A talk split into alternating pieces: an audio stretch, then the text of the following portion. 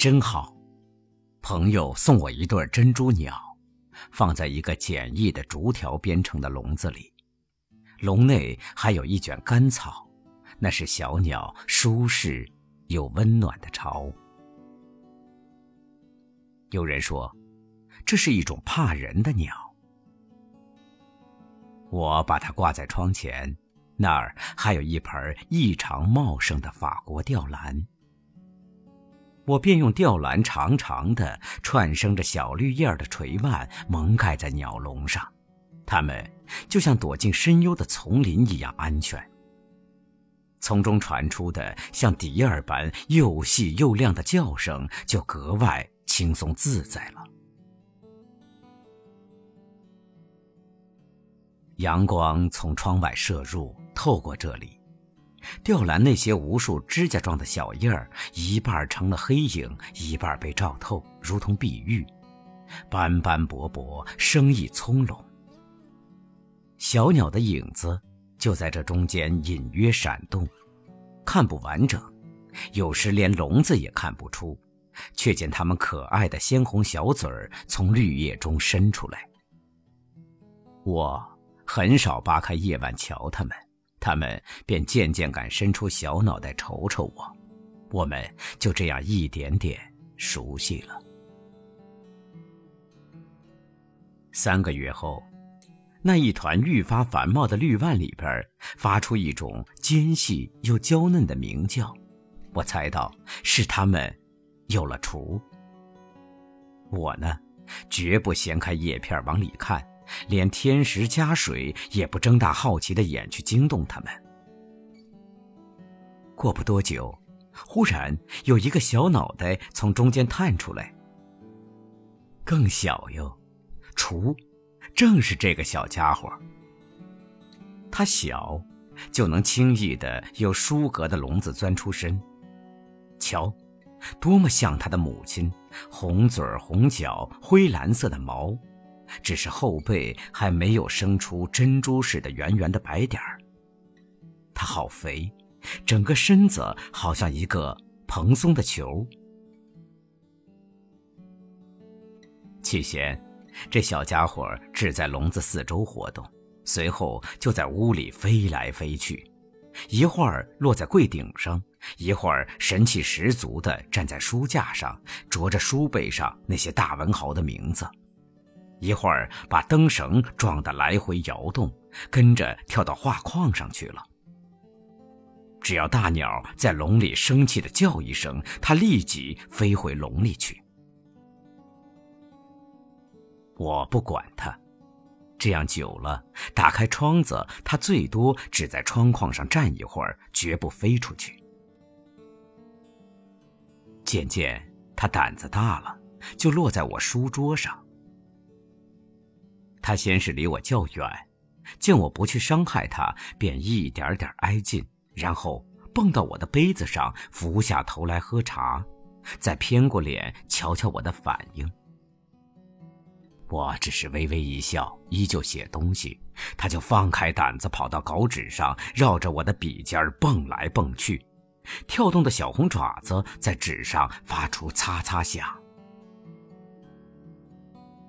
我不动声色的写，默默享受着这小家伙清静的情谊。这样，他完全放心了，索性用那涂了蜡似的角质的小红嘴儿，大大啄在我颤动的笔尖儿。我用手抚一抚它细腻的绒毛，它也不怕，反而友好的啄两下我的手指。有一次。他居然跳进我的空茶杯里，隔着透明的玻璃瞅我。他不怕我突然把杯口捂住，是的，我不会。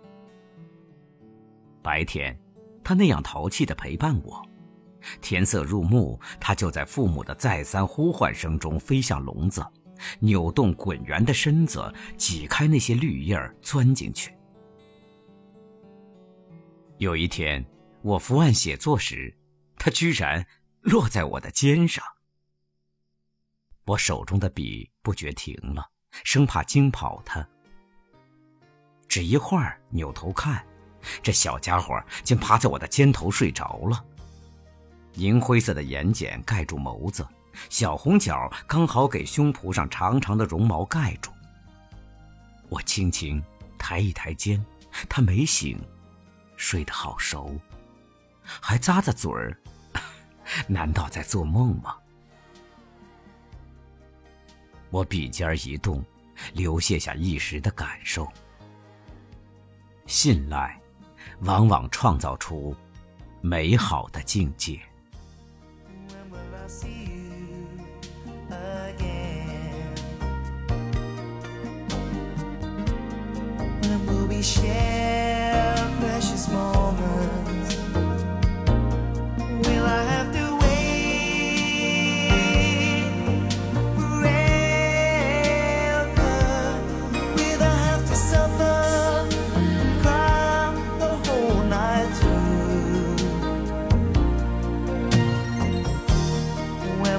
see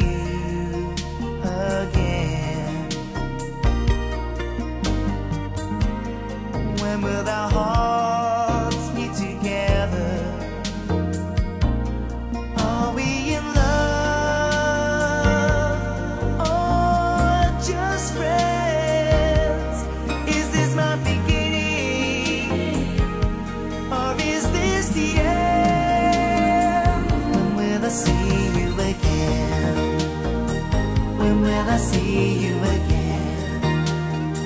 When will I see you again? When will I see you again? When will I see you